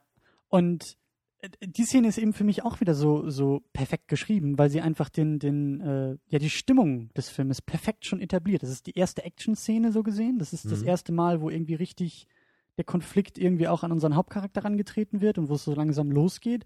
Und wir merken schon gleich, es ist kein Schwarzenegger-Film, wo er irgendwie die Ketten von sich sprengt genau und anfängt, das. alles niederzuballern. Also Schwarzenegger wäre in der Szene wahrscheinlich, er hat einfach seine, seinen Baseballschläger genommen, ja, und wäre in den Raum gegangen, hat alle fertig gemacht. Genau. Und die Hürde wäre dann eigentlich nur, dass die nächsten 30.000 Schurken, die irgendwie ins Gebäude strömen, von ihm niedergeballert werden müssen. Und mhm. McLean kann es eben nicht. McLean ist derjenige, der mit Taktik und mit ja, Gewitztheit und im Detail, klug im Detail und klug in den einzelnen Schritten vorgehen muss. Eben, er muss halt viel langfristiger denken. Er muss gucken, ja. er ist begrenzt in seinen Ressourcen, in seinen Möglichkeiten und er muss sich überlegen, wie kann ich hier vorgehen, um diese Situation letztendlich zu klären er hat ja auch nicht irgendwie un un äh, unendlich viel Munition dabei. In anderen Filmen ist das ja. überhaupt kein Thema. Ne? Er hat nicht mal Schuhe an. ja, aber in anderen Filmen ist es immer so, da hat irgendwie einer sein, seine Uzi, ne, und damit kann er den ganzen Film alle Leute erschießen. Obwohl er halt irgendwie 10 Kilo äh, Munition mit äh, sich tragen müsste, um das irgendwie zu machen. Aber ja. hier ist es ja echt so, am Ende hat er keine Munition mehr, er hat irgendwie noch zwei Patronen in seiner Waffe und genau die beiden äh, reichen ja. dann ja auch noch. Ne? Ja. ja. Genau das. Aber das Ganze macht das ja auch irgendwie realistischer. Das ist ja auch wieder so ein anderer Ansatz eben von diesem Film. So ein Schwarzenegger-Film, der ist ja selten realistisch. Ich, ich mag es nicht realistisch nennen, ich mag es glaubwürdig nennen. Ähm, ja. Hatten wir schon mal so ein bisschen, für mich ist Realismus und Glaubwürdigkeit was, an, was, was getrennte Dinge. Ich will, dass ein Film, ein Film muss für mich nicht realistisch sein, weil Stipp langsam ist auch nicht realistisch, weil wenn es realistisch wäre, dann wären sie alle draufgegangen und die Terroristen wären, wären geflohen. Das wäre für mich realistisch. Aber es ist glaubwürdig, weil ich immer wieder das Gefühl in den einzelnen Momenten habe, dass das, was McLean macht, auch wirklich machen kann. Und eben nicht, das ist der Punkt, bei Schwarzenegger ist es für mich noch nicht mal unbedingt glaubwürdig, weil allein diese Figur Schwarzenegger, diese, dieser, dieser Mensch natürlich nicht, nee. nicht glaubwürdig ist und dann diese, diese, diese schöne Stimme auch noch hat, ja, im Originalton von Das macht ja gerade den Charme aus, dass ja, es ja. eben nicht glaubwürdig ist, ja, aber trotzdem so als Film halt gemacht wurde. Exakt. Aber würdest du nicht sagen, dass äh, Die Hard realistisch ist? Nein. Also was findest du denn genau unrealistisch dabei? Naja, jeder Film ist mehr oder weniger unrealistisch, weil er auf 120 Minuten komprimiert ähm, so perfekt ausgearbeitet, also die Perfektion des Drehbuchs ist unrealistisch. Ja, okay. Verstehst du? Aber ich denke jetzt so an andere Filme, so an das Total Remake, äh, to Total Remake, das ist eigentlich ein schöner Name, an das Total Recall Remake. Also, weißt du, da haben wir ja auch einfach gesagt, was da, was da die Charaktere einfach für unglaublich irre Szenen einfach überleben. Ne? Da, da ist halt wieder hier der eine Zufall, der sie halt ganz knapp vor dem Tod irgendwie rettet, ne? Und dann gleich zehn Minuten später nochmal. Das ist einfach so, das würde so einfach nicht passieren. Das ist quasi unmöglich, dass Leute das da überleben, was den Leuten da passiert. Ja, unglaublich. Oder wie bei, bei Die Insel von Michael Bay, da, da stürzen halt irgendwie Scarlett Johansson und Ewan McGregor, die stürzen da von so einem Hochhaus irgendwie durch so ein Gerüst und überleben das irgendwie. Also das ist halt was anderes als bei Die Hard, finde ich. Das ist nicht nur glaubwürdig hier, sondern das könnte ja schon so passiert sein. Ist vielleicht nicht in jedem Detail, Mhm. aber so im Großen und Ganzen ist das ja schon eine realistische Story, oder? Weiß ich nicht. Ich, äh, vielleicht streiten wir dann nur über Also Semantik. die Glaubwürdigkeit ist natürlich auch ein wichtigerer Aspekt, da hast du ja recht. Aber, aber gut, ich, ja, gut, sagen wir, der Film ist realistisch. Kann ich mich drauf einlassen? Würde ich jetzt selber so nicht sagen, aber es kann ich hinnehmen. Naja, ich weiß nicht so ganz, was sich da jetzt äh, noch dran hindert, das zuzugeben. Ich mag Ähm. einfach, ich mag einfach nicht, für mich ist Realismus ein, ein, eine Vokabel, die ich beim Filmschauen komplett streich. Weil das für mich entweder Mhm. ein Totschlagargument ist, weil ich kann jeden, jeden einzelnen Film kaputt reden, indem ich, Ich sage, meine das ist auch gar nicht wertend jetzt, ne? Ich sage ja gar nicht, dass das gut oder schlecht sein muss. Ich wollte halt nur sagen, der Film ist realistisch. Ob das jetzt gut oder schlecht ist, ist eine andere Frage. Das war jetzt wirklich nur deskriptiv gemeint. Ja, und selbst gerade ich bin ja jemand, ich, ich habe da überhaupt kein Problem mit, wenn das der unrealistischste Quatsch ist aller Zeiten. ja, Also das okay. ist ja überhaupt kein Ding. Ja, ich, für mich ist es vor allen Dingen bei den Comicfilmen halt, also vielleicht, weil ich Ja, da, da ist es halt einfach blöd. Da hast du schon recht. Wenn man Ja. da sagt, ja, ist ja unrealistisch. Warum würde sich Superman in so eine bescheuerten Klamotten anziehen? Genau. Aha. Ja, okay. Da hast du wohl recht. Ich verbrenne den Film. What a plot hole! um nochmal Plinke zu zitieren. Ja, ja, ja. ähm, aber gut, sagen wir eben, der Film ist realistisch. Ist okay. Lass uns lieber glaubwürdig sagen. Es ist Weihnachten. Ich würde dir jetzt eigentlich gerne an die. Aber das ist eigentlich Weihnachten. Man springt sich gegenseitig an die Kehle, man hasst sich noch viel mehr als vorher. Das Ja. ist so. Lass uns doch mal wieder das Fest gucken. ja, ist mal wieder this time of the year. Ähm, wollen wir das jetzt noch ausführen oder lassen wir das jetzt mit dem Realismus? Das willst du jetzt noch weiter ausführen? Nee, ich dachte, da kommt noch ein Punkt, den du eigentlich machen wolltest, den ich dir jetzt Ich wollte das jetzt so ganz äh, rhetorisch geschickt damit ausklingen lassen, mit so einem kleinen Witz und dann äh, können wir jetzt weitergehen auf dem Zettel. Gut, dann machen wir das. Ähm, genau, dann, dann das Thema ähm, Zeit oder Fortschritt in einem Film finde ich auch sehr, sehr schön gelöst. Wir haben das, wir haben das über zwei Ebenen. Zwei, ähm, das eine ist eben der, der Plotpunkt des ähm, Tresors, der geöffnet werden muss. Also auch wieder so eine, so eine Drehbuch-Grundregel, äh, die ich auch mal gelesen habe. Ähm, du brauchst eine Zeitbombe. Du brauchst in einem Film eine Zeitbombe, natürlich nicht im wortwörtlichen Sinne, weil Zeitbomben halt einfach äh, total übernutzt sind, aber vom, vom Prinzip her. Du musst halt irgendwie ein, ein ähm, Gradmesser an, an Fortschritt oder, oder an Fortgang der Geschichte irgendwie haben, den du immer wieder als Zuschauer äh, eindeutig identifizieren kannst, um zu wissen, wo sind wir? Wie hoch sind jetzt irgendwie die ähm, Konsequenzen und wie weit Mhm. sind wir und wie geht's voran? Ist das jetzt auf äh, alles, äh, auf jedes Genre prinzipiell äh, bezogen oder eher noch so auf Actionfilme? Ich glaube hauptsächlich auf Actionfilme. Okay. Und ähm, also wir brauchen halt immer wieder, also das, ich sage, das Billigste ist der Timer. Die die Zeitbombe, Genau, bei der die wir sagen Bombe können, tickt runter die Bombe und tickt wie bei runter. James Bond da, ne? Und Genau. bei 0,001 Sekunde, da wird dann gerade die Bombe entschärft. So, huh, exakt, das war knapp. ganz genau. Und sowas ähnliches haben wir bei, bei, ähm, bei Stirb langsam. Wir Ja. haben, wie gesagt, einmal diesen Tresor mit den verschiedenen Schichten, bei dem wir schon sehen können, okay, wie weit sind wir jetzt eigentlich? Weil wir wissen, es geht darum, dass der Tresor sich öffnet. Ja, das müsste ja eigentlich von Seiten der, der, der Villains das große Finale sein. Das ist deren Ziel sozusagen. Und da nähern wir uns immer weiter an. Gleichzeitig haben wir Bruce Willis als, als Gradmesser quasi seiner Geschundenheit. Wir sehen, das Unterhemd wird immer dreckiger, es wird immer blutiger, der Schuss in den Rücken, der Schuss in die Schulter und wir wissen, am Ende humpelt er so stark. Es kann jetzt nur noch, jetzt, jetzt ist der große Showdown da, weil wir sehen, Ja. er, er fällt gleich auseinander vor Es Schmerzen. spitzt sich immer weiter zu, wirklich Genau. auf so eine große Klimax einfach. Es verpufft nicht einfach am Ende. Das ist ja auch oft ein Problem bei Filmen, ne? dass Genau. sich, oder dass irgendwie so die große Action irgendwie schon verballert wurde, so in der Mitte des Films, ne? Und dann am Ende wird es halt irgendwie aufgelöst und ist dann irgendwie ein bisschen unbefriedigend. Aber hier ist es ja wirklich so, es wird immer krasser und, und blutiger so im Laufe der Zeit. Genau. Und mir fällt gerade ein, wo wir beim Thema eben auch Zeitbombe sind, ähm, ziemlich platte Beispiele sogar, äh, tatsächlich Dark Knight Rises, wo es am Ende um die tickende Bombe ging, die entschärft werden muss und in Mhm. letzter Sekunde und Who und Ja. genauso Amazing Spider-Man. das Lizard-Gift, Genau. immer wieder herrlich. Ja. Aber es funktioniert halt. Das ist eben das Ding. Auf der, auf der, auf der ganz banalen Ebene funktioniert es. Es ist halt nicht originell und das können wir auch kritisieren. Aber zumindest der Effekt ist da. Und den willst du als, den willst du erzeugen ja, also als dieses, dieses Zeitbomben-Ding, das muss ja auch nicht wirklich in Form von einer Zeitbombe vorliegen, Eben. sondern es, es kann ja auch einfach sein, dass jetzt meinetwegen auf, in einem Flugzeug wird eine Entführung jetzt irgendwie vorgenommen. Und es, die Zeitbombe ist dann einfach, wann wird das Flugzeug irgendwie, wann wird der Sprit ausgehen? Genau. Oder solche Dinge einfach. Genau. Ne? Das ist halt irgendwie, man muss halt irgendwie im Kopf haben, okay, bis da und dahin muss irgendwie ein Problem gefunden sein, sonst wird alles irgendwie schiefgehen. Ja. Ja, da- damit es halt einfach nicht so zu platter Action verkommt. Oder Ja, auch, auch- hier bei, bei Kommando von Schwarzenegger zum Beispiel. Ne? Da ist es ja auch so, das ist auch sehr cool gemacht eigentlich. Da, da wird halt irgendwie seine Tochter entführt und dann äh, kommt er halt äh, auf so ein Flugzeug, ne? wird halt dann, soll halt irgendwo hinfliegen und so einen Diktator umbringen. Und dann natürlich, als er dann aufs Flugzeug kommt, bringt er halt irgendwie seinen Bewacher um und jetzt weiß er halt, okay, in elf Stunden wird dieses Flugzeug landen und dann werden sie wissen, dass ich nicht an Bord bin. Ne? Das heißt, er hat Mhm. jetzt elf Stunden Zeit, seine Tochter zu finden. Zum Beispiel. Ja, also das ist einfach sehr cool gemacht dann in der Hinsicht. Genau. Ähm, ja, schon wieder das Drehbuch gelobt. Ähm, Du machst auch nichts anderes. nee, gerade bei dem Film, das ist, wie, wie wie gesagt, das ist äh, das perfekte Action-Drehbuch in meinen Augen. Aber du hast auch Bruce Willis Unterhemd gelobt. Ob Ja, das so im Drehbuch aufgeführt war? Äh, Da, da, da verwette ich aber einiges drauf, dass das Der glaube- ursprüngliche Working Title, ne? Das u- dreckige Unterhemd. Teil 1 bis 5, ja.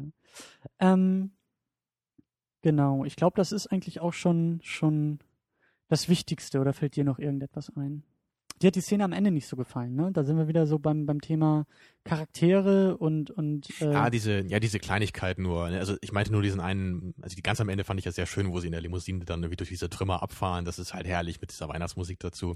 Ich meinte halt kurz vorher dieses, ähm, wo halt L heißt er, ne? Sein, sein Kumpel, Ja. der Polizist, Ja. wo er halt diesen einen Typen nochmal erschießt, den Bruce Willis vorher eigentlich umgebracht hatte oder dachte man und dann steht er nochmal auf und will sich nochmal rächen und dann zieht er seine Waffe und erschießt ihn, damit er sich auch nochmal so ein bisschen beweisen kann, ne? Oder irgendwie so ein bisschen mit seiner Vergangenheit ja quasi sogar äh, ne, aufräumt. Weil er meinte ja vorher, Ja, ja, ja. ich bin jetzt zum Streifendienst gegangen, weil ich habe früher mal meine Waffe gezogen und versehentlich so einen Jungen erschossen, ne, weil ich nicht gesehen hatte, dass er gar nicht bewaffnet war und sowas. Und das war für mich halt so ein, das wirkte so ein bisschen zu konstruiert. Und so, natürlich muss dann am Ende nochmal der, der Böse nochmal wieder aufstehen und dann kann halt L nochmal zeigen, dass er auch äh, nicht nur der blöde Sidekick war, sondern auch was drauf hat.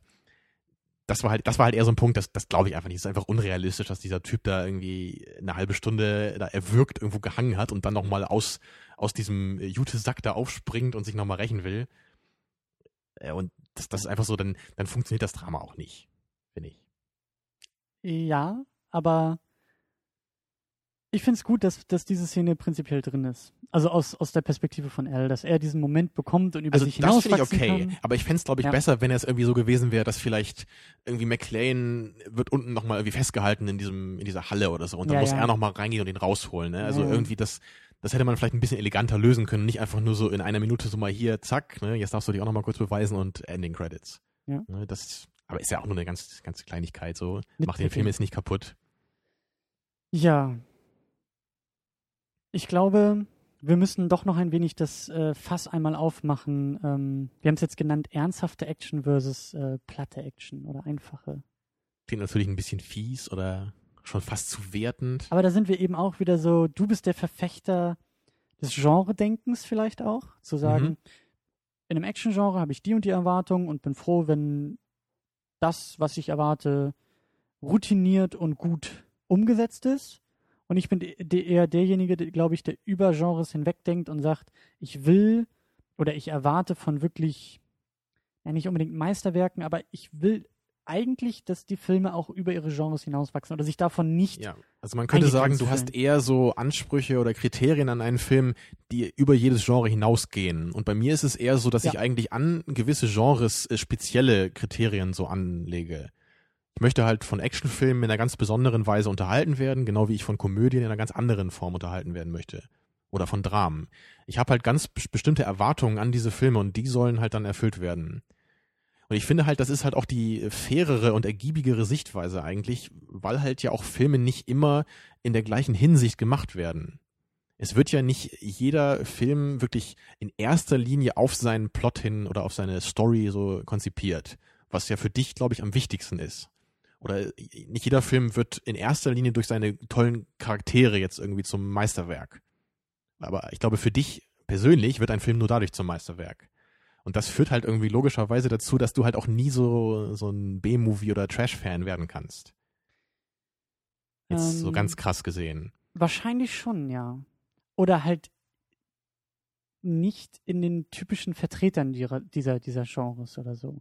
Ähm, ich habe, wie gesagt, echt Probleme, irgendwie Filme zu relativieren, indem ich mich eben zurücklehne und sage, ja, das ist ja nur ein, das ist ja nur ein Liebesfilm. Der will ja gar nicht. Aber dieses nur, das gefällt mir da einfach nicht. Weil das klingt halt immer so, als könne der Film nicht mehr machen. Der Film will ja einfach nicht mehr machen manchmal. Das finde ich. Das Sondern ist für mich das Gleiche. Das ist für mich so eine Einschränkung, bei der ich sage, warum will der Film nicht mehr machen? Oder andersherum. Ich fange an und sage, wie gesagt, jeder Film, was jeder Film vergleich oder was, was Filme untereinander vergleichbar machen, sind einfach Charaktere und das Drehbuch oder die Geschichte, die erzählt wird. Es ist dann natürlich eine Frage der Ausdrucksweise. Was, mhm. in welchem Rahmen will ich jetzt diese Charaktere irgendwie agieren lassen? Will ich sie in einem Action-Setting agieren lassen? Will ja. ich sie in einem Science Fiction, in einem Western Richtig, oder das, in das einem kam öfter schon mal durch bei dir. Du bist ja auch, glaube ich, jemand, der das auch sehr stark so empfindet, so die gleiche Geschichte in einem verschiedenen Setting. Ne? So dieses, mhm. die Liebesgeschichte in der Vergangenheit oder in der Zukunft, das kann prinzipiell alles funktionieren. Ja. Es geht halt nur um die jeweilige Verpackung. Und das ist natürlich auch richtig irgendwie, da, da will ich dir auch gar nicht so richtig widersprechen. Aber so in erster Linie gucke ich halt schon irgendwie auf Filme noch ein bisschen anders. Mhm. Also ich weiß nicht, es, es gibt ja auch so bestimmte Zeiten zum Beispiel, da hat man einfach mal Lust auf so eine gewisse Art von Film.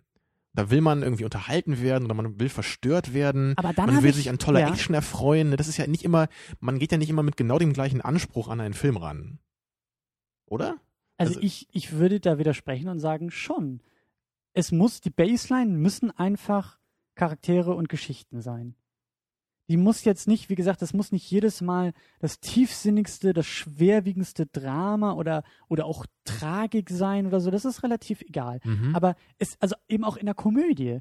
In der Komödie, eine ja, Komödie okay. lebt von guten Charakteren. Ich muss, Klar, äh, ja. Weißt du, wenn, wenn, wenn wir bei Very Bad Things waren, da muss ich doch irgendwie auch ein Gefühl für die einzelnen Charaktere haben, was für die auf dem Spiel steht, auch in einem komischen Setting oder, oder wer sie sind in einem komischen Setting, wenn ich das Gefühl nicht habe, die, die Figuren irgendwie, dass mir die Figuren nahe gehen oder den Situationen nahe gehen, auch in einer Komödie, dass ich mitlachen kann, dann bringt mir das doch eigentlich gar nichts, oder? Es gibt da halt Unterschiede auch, äh, inwiefern eine Figur wertvoll sein kann. Die muss halt nicht immer gut ausgeleuchtet sein oder gut eingeführt sein, naja, gut, das schon. Äh, aber die muss jetzt nicht so tiefgründig konzipiert sein, sondern es reicht manchmal auch, wenn sie einfach nur sehr charmant ist oder Charisma hat. Ja. Und das, das kann ja auch funktionieren. Ja. Aber dann würde man ja nicht sagen, dass es ein Charakterfilm ist oder ein Film ist, der Wert auf Charaktere liegt. Ja, oder doch? Das habe ich auch nicht gesagt. Es, es, es müssen aber es müssen aber starke Charaktere irgendwie da sein. Also es darf natürlich keine, keine austauschbaren Charaktere, das darf es natürlich nicht geben. Und das ist der Punkt. Ist Schwarzenegger, sind die Charaktere, die Schwarzenegger spielt, die sind doch austauschbar. Sie leben genau. alle nur von Schwarzenegger, ja, richtig. von dem Schauspieler Schwarzenegger. Aber das ist doch eigentlich das, was du nicht willst, ne? Richtig. Und das ist ich, ja gerade so das, das Tolle an diesem Film eigentlich. Man, man will ja gar keinen großartigen Charakter haben. Man will ja eigentlich nur Schwarzenegger haben, der sein Ding macht. Aber da bin ich eben auch wieder so, das ist wahrscheinlich der nächste größere oder das nächste, die nächste Episode, wo wir wieder bei dem Thema landen. Dann bin ich dann wieder bei Terminator 2. Wo ich sage, das ist auch ein Film, wo Schwarzenegger als Schauspieler und sein Charakter, seine Rolle wirklich sinnvoll im Plot auch eingearbeitet ist. ja, das ist halt, ich meine, klar, die Filme sind ja auch großartig so, aber die sind halt für mich nie ganz so gut wie diese Trash-Dinger. Ja, das aber ist halt so, ich, ich nehme das halt irgendwie dem Film halt nie so richtig ab. Der Film will halt wirklich ernsthaft sein letztendlich, hat aber trotzdem Schwarzenegger drin, der halt so einen bescheuerten Terminator spielt. Das kann halt für mich nie so richtig funktionieren. Mhm. Aber Schwarzenegger in so einem völlig absurden Film, das passt halt so wie Arsch auf Eimer. um es mal in den angemessenen Worten zu sagen. Ähm. Das ist halt schon fast glaubwürdig auf so eine perverse Art und Weise. Mhm. Man könnte quasi sagen, in so eine bekloppte Geschichte, da passt eigentlich nur Schwarzenegger. Hm. Mir ist gerade eben noch irgendein anderer Vergleich äh, irgendwie oder, oder irgendwie noch eine andere Formulierung dazu eingefallen. Irgendwie komme ich da jetzt, glaube ich, nicht mehr drauf. Also ich, ich wollte halt noch sagen, es gibt doch auch Filme, die man zum Beispiel in erster Linie wegen der Action guckt, oder? Oh, gutes Stichwort. Jetzt ist es mir auch wieder eingefallen. Wo ist dann jetzt bitteschön der Unterschied zu Transformers? Weil nach deiner, also wenn ich das jetzt richtig rausgelesen habe, dann könnte dir eigentlich Transformers doch auch gefallen. Weil die Filme haben gute Action, gute Effekte, aber da bin ich wieder derjenige, der sagt, es gibt nicht mal so etwas wie Charaktere in den Filmen. Also bei Transformers ist es halt platt. nicht so, dass das Fehlen der Charaktere das große Problem ist, also für mich, mhm. sondern dass die Charaktere so so offensiv schlecht sind, dass man, dass einen das halt irgendwie nervt und stört. Und die Charaktere so dumme, blöde Sachen sagen, dass man denen am liebsten eine reinhauen würde.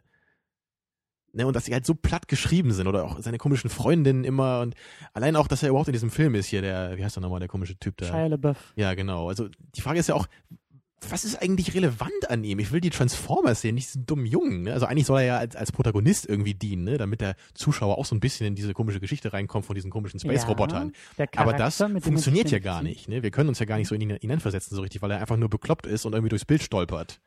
Dann lass mich das mal kurz versuchen zusammenzufassen, bevor wir hier den Sack zumachen. Also, du bist der Meinung, ähm, oder wir sehen beide schlecht geschriebene Charaktere und schlecht geschriebene Geschichten, die uns stören. Mhm. Oder? Da sind wir schon der Meinung, sowas können wir identifizieren. Meinetwegen auch die Star Wars Prequels, wo wir sagen. Ja, denk an Matrix Reloaded, ne?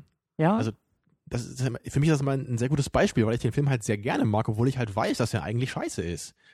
Aber mhm. das ist so, ich denke halt manchmal, ja, ich habe echt Bock, Matrix Reloaded zu gucken, weil da einfach so fünf, sechs unglaublich geile Action-Szenen drin sind, die mich okay. immer wieder erfreuen. Okay. Ja, Egal, ob die auch im Kontext des Plots überhaupt keinen Sinn ergeben. Ja, okay, ich, ich, ich versuche jetzt, ich versuche aber gerade mal nochmal noch mal so diese Charakter- oder die Drehbuchgeschichte auch irgendwie so ein bisschen aus der Perspektive. Also du bist, du bist schon in der Lage, dich stören schlecht geschriebene Charaktere und Geschichten über die siehst du nicht hinweg, sondern die können dich auch stören. Da kannst du wirklich sagen, das ist jetzt wirklich schlechtes Writing, das sind miese Dialoge, das ist Quatsch, was da gerade also passiert. Also vor allem halt, das wenn ich das Gefühl nicht. habe, dass das auch so die Essenz des Films sein soll. Was ja für dich, glaube ich, immer die Essenz des Films sein soll, aber okay, für mich halt nicht. Okay.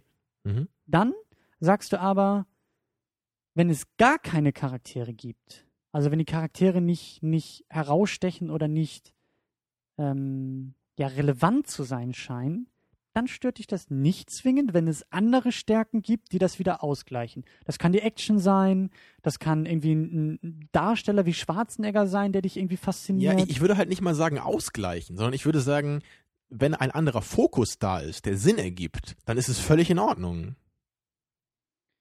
Mhm. Da ist halt They Live halt auch so ein großartiges Beispiel für, den kennst du ja leider nicht, aber da weiß man eigentlich fast nichts über den Hauptcharakter. Aber der ist halt einfach super sympathisch und macht halt unglaublich viel Spaß. Mhm. Und für mich tut das dem Film überhaupt keinen Abbruch. Und ich also glaub, ich würde mir nicht mal wünschen, dass ich mehr über ihn wüsste. Und ich glaube, da unterscheiden wir uns schon langsam. Wir kommen beide aus dieser Ecke und sagen, okay, schlechte Charaktere, schlechtes äh, Writing stört uns beide. Dann fächern wir uns langsam auf, dass du eben trotzdem in solchen Filmen positiver gestimmt bist als ich. Ich kann immer noch sagen, ja, wie eben äh, The Thing, ich kann den Film loben, er kann mir gefallen, aber ich merke, ich merke zumindest, dass ein bisschen was fehlt. Und dieses, mhm. dieses Moment von, da fehlt was, das hast du gar nicht erst. Das, das, das, das ist für dich So würde ich das nicht formulieren, nee. Bei mir ist es eher mhm. so, wenn ich das Gefühl habe, da soll ein gutes Drama gemacht werden, mhm. oder es sollte gemacht mhm. werden, und es funktioniert nicht, mhm. dann gefällt mir das nicht. Mhm. Aber wenn ich das Gefühl habe, ich hier soll eigentlich nur ein klasse Actionfilm gemacht werden, dann ist halt, dann geht das bei mir manchmal sogar so weit, dass ich das Drama überhaupt nicht vermisse. Und mhm. manchmal sogar sage, es ist gut, dass es nicht da ist, weil die Action relevant für sich ist und da nicht mehr gebraucht wird. Okay, und dann treffen wir uns aber, glaube ich, wieder bei den, bei den gut geschriebenen Charakteren, beim gut geschriebenen Plot, beim gut geschriebenen Drehbuch, beim Drama, beim guten Drama. Da treffen wir uns dann beide, glaube ich, wieder und sagen, das gefällt uns beiden. Oder das erkennen wir ja. beide. Das geht für mich so ein bisschen in deine Richtung, die du mal irgendwie in früheren Sendungen aufgemacht hast, die ich, oder diese Theorie, die ich halt so auch sehr schön finde. Hm, diese Aufteilung von schlecht, mittelmäßig und gut. bei ja. Filmen oder beim, beim Fazit eines Films, wo du ja gesagt hast, für dich ist mittelmäßig schlechter als schlecht. genau, so ja? paradox es klingt, ja. Ja. Das weiß Das ich noch, bei John Carter haben wir das, glaube ich, mal besprochen, ne? Genau. Weil das ja echt so ein Film war, der war halt irgendwie so mittelmäßig in jeder Hinsicht, dass es für mich eigentlich kaum schlechter sein kann. Ne? Weil so ganz schlechte Filme, irgendwie wie The Room oder halt äh, auch Total Recall ja irgendwie in einer gewissen Hinsicht, ja, der halt nicht ganz so, ne? Mhm. Aber die sind halt irgendwie, zumindest in gewisser Hinsicht, so unglaublich äh, schlecht oder, oder simplistisch, dass sie dadurch unglaublich charmant werden und einen total unterhalten können dabei. Und ich glaube, dass ich, dass ich bei ähm, Charakteren und bei Drehbüchern auch Probleme mit Mittelmäßigkeit einfach habe. Ich weiß nicht, also es ist für mich dann, glaube ich, nicht schlechter als schlecht, aber da liegt eher das Problem, glaube ich, irgendwie. Oder das, Ja. da ist irgendwie noch, da muss ich, glaube ich, auch mal intensiver noch ein bisschen drüber nachdenken. Also du kannst halt, glaube ich, nicht irgendwie, dich stört halt ein quasi mittelmäßiges Drehbuch in Anführungsstrichen irgendwie immer, auch wenn der Film äh, aus meiner Sicht eindeutig äh, auf völlig andere Dinge seinen Fokus richtet. Ja. Oder er, der Film kann mich trotzdem noch unterhalten. Ich kann ihn ja trotzdem noch, also so wie The Thing, das ist ja kein schlechter Film dadurch automatisch, aber es ist immer so ein so ein Hintergedanken oder so, oder so ein, so ein es, ich kann es irgendwie nicht ausblenden. Ich müsste es irgendwie ausblenden oder weil es mir einfach immer auffällt. Und vielleicht auch noch mal ganz kurz andersrum formuliert, für mich sind Filme, das mag an mir liegen und das kann man mir vielleicht auch vorwerfen, für mich sind Filme immer in erster Linie Geschichtenerzählung. Ja, das würde ich halt auch nicht so sagen. Ja. Das ist es halt wieder. Weil bei, einfach bei, bei vielen Schwarzenegger-Filmen, da, da geht es einfach nicht darum, die Geschichte einer, eines bestimmten Charakters zu erzählen, sondern da ist die Geschichte einfach eindeutig um die Action herum gebaut worden. Mhm. Und das ist einfach was, das stört mich da einfach nicht. Es gibt sicherlich auch Filme, bei denen man das halt merkt und wo es mich sehr stören würde. Aber das ist dann eher, also beim Drama zum Beispiel stört mich das äh, viel mehr. Wenn ich halt sehe, da soll ein gutes Drama erzählt werden und die ganze Geschichte wirkt extrem konstruiert, Mhm. dann stört mich das ungemein und da geht der Film meistens bei mir völlig kaputt. Mhm. Ja, und bei so einem Film wie Sieben, der ist ja für mich dann auch völlig perfekt, ne, weil es da halt überhaupt nicht so wirkt. Der ist halt so in Drama-Hinsicht ja auch perfekt, meiner Ansicht nach. Aber für mich ist halt wirklich das Drama irgendwie ein Genre unter vielen. Und für dich ist es, glaube ich, eher so eine Art Meta-Instanz, ne, die so immer äh, beim Film dabei ist und dann so die einzelne Ausformulierung des Dramas ist eigentlich nur das Genre bei dir. Ne? Ja, mit Sternchen bei dem Satz. Mhm. Äh, und unten am, am Sternchen im Kleingedruckten steht dann, es ist nur eine Frage, oder einschränken, es ist eine Frage ähm, der, wie soll ich sagen, Der Umsetzung. der Umsetzung und eben auch die Frage, wie stark das Drama relevant auch für den Film ist. Also, wie gesagt, Stirb langsam ist jetzt ja nun keine, kein, kein dramaturgisches Meisterwerk in der Hinsicht, dass da jetzt Dramaturgisch würde ich schon sagen, aber nicht oder ein Dra- dramatisches, Genau, aber Drama. Wir müssen das mal im Lexikon nachschlagen. Ja, das sollten wir wirklich tun. Aber ähm, also, Also Dramaturgie will, ist für mich immer mit Spannung verbunden. für mich ne? ist Stirb langsam kein Drama. Ich gucke es auch Ja. nicht des Dramas Willens. Ich gucke es wegen der Action, ich gucke es wegen Bruce Willis, ich gucke es wegen des Settings. Aber für mich ist der Film perfekt, weil er sich nicht darauf reduzieren lässt, sondern immer noch in einem Unterbau dieses gute Drehbuch hat mit klasse Charakteren, super Dialogen und immer wieder dramatischen, dieser dramatischen Metaebene in jeder einzelnen Szene. Oder es steht irgendwie immer so implizit zumindest hinter der Action und deswegen wird die für dich, glaube ich, so spannend. Exakt. Ja, und das, das will ich ja auch gar nicht kritisieren. Das ist ja auch super, Und wenn ein bin- Film das schafft. Ne? Ich bin, glaube ich, ich bin, glaube ich, bereit zu sagen, natürlich ist, ist ein Drama als, als Genre, muss ich bei diesem Film das Drama natürlich mehr gewichten. Aber es ist für mich in jedem Film eigentlich, bis wahrscheinlich auf Dokumentation oder so, aber in jedem Genre äh, schwingt es mit und es ist nur eine Frage, wie groß ist der Anteil des Dramas? Mal mehr, mal weniger, aber es muss immer da sein und es muss immer funktionieren. Mhm. Da sind wir jetzt echt schon stark im Detail. So. Und ich, Ja. ich kann dir da eigentlich auch gar nicht widersprechen. Ich, ich, ich weiß halt nur nicht so richtig, ich, ich weiß ja, welche Filme ich wirklich am allerliebsten mag. Und ich weiß halt, dass ich einfach gewisse, jetzt platte Actionfilme in Anführungsstrichen halt irgendwie noch einen Tick lieber mag, als irgendwie sowas wie Die Hard oder Terminator. Hm? Und ich, ich weiß halt selber nicht so richtig, woran das denn liegt. Weil ich, ich kann ja eigentlich auch nicht das richtig kritisieren, was du sagst. Es ist ja letztendlich nur gut, was du an den Filmen magst. Du magst halt, wenn etwas sehr gut geschrieben ist, ne, wenn es gute Charaktere hat. Aber bei mir ist es irgendwie manchmal echt so, dass ich es anscheinend dann doch noch einen Tick lieber mag, wenn irgendwas irgendwie schlecht ist an dem Film. Ich glaube, ähm, um so als Ausblick vielleicht auch nochmal für spätere Filme, so als Hausaufgabe, ähm, es ist ja auch dann die Frage, also ich gucke, glaube ich, dann eben auch mehr, wie gesagt, auf das Drehbuch und du vielleicht auch mehr auf die Umsetzung in Form von Schauspielern. Das auf jeden Fall so auch. jemand wie Schwarzenegger, der Klar. jetzt vielleicht nicht der beste Schauspieler ist, aber er ist halt einfach markant. Er ist, er ist wirklich ein Schauspieler.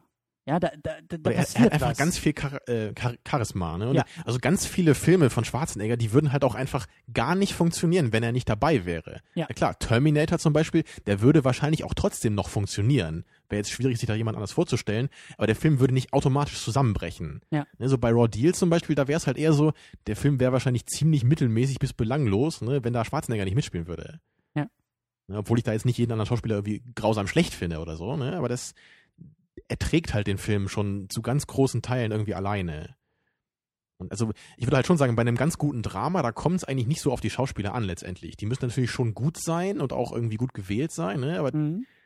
austauschbar klingt halt irgendwie gemein. Ne? Aber es, also eine gute Geschichte, die braucht letztendlich nicht einen bestimmten Schauspieler. Es ist halt gut, wenn sie einen sehr guten Schauspieler hat, ne? aber da gibt es ja oft mehrere, die die Rolle jetzt erfüllen könnten.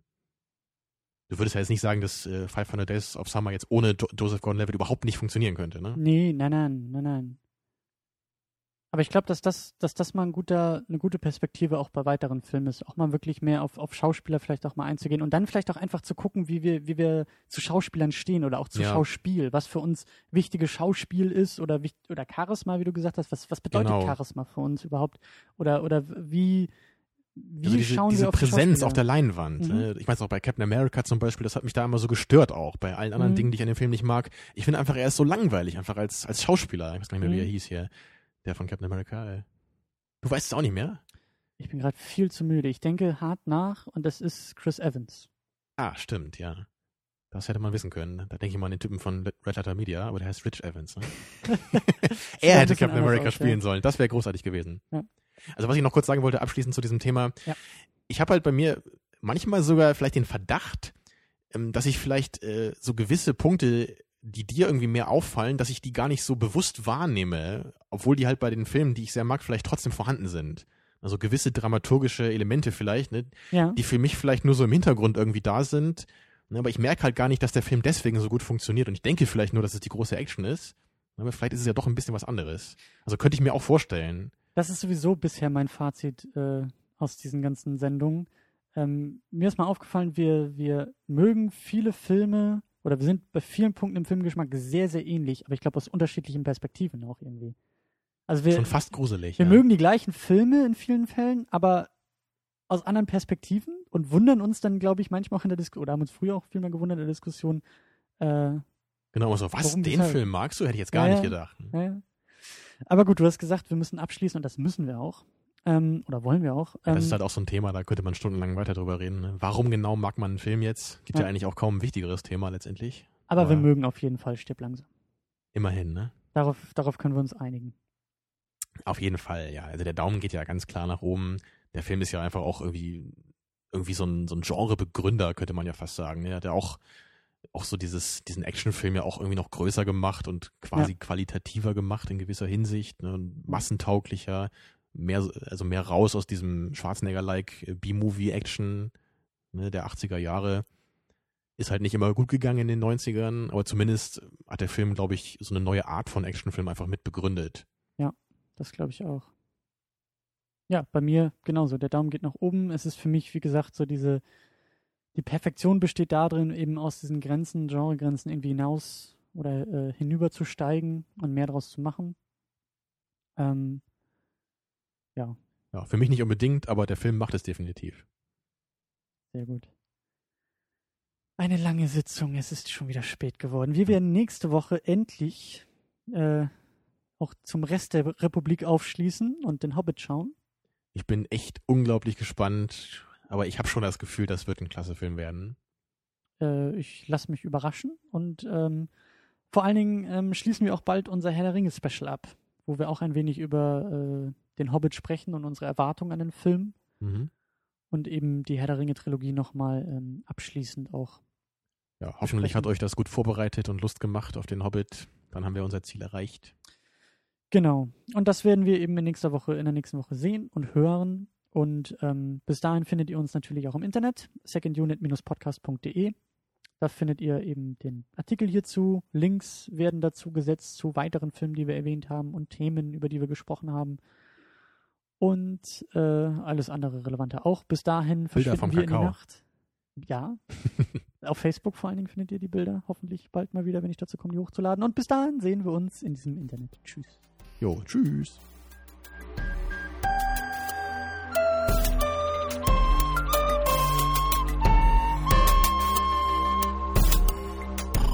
Second unit. Second unit.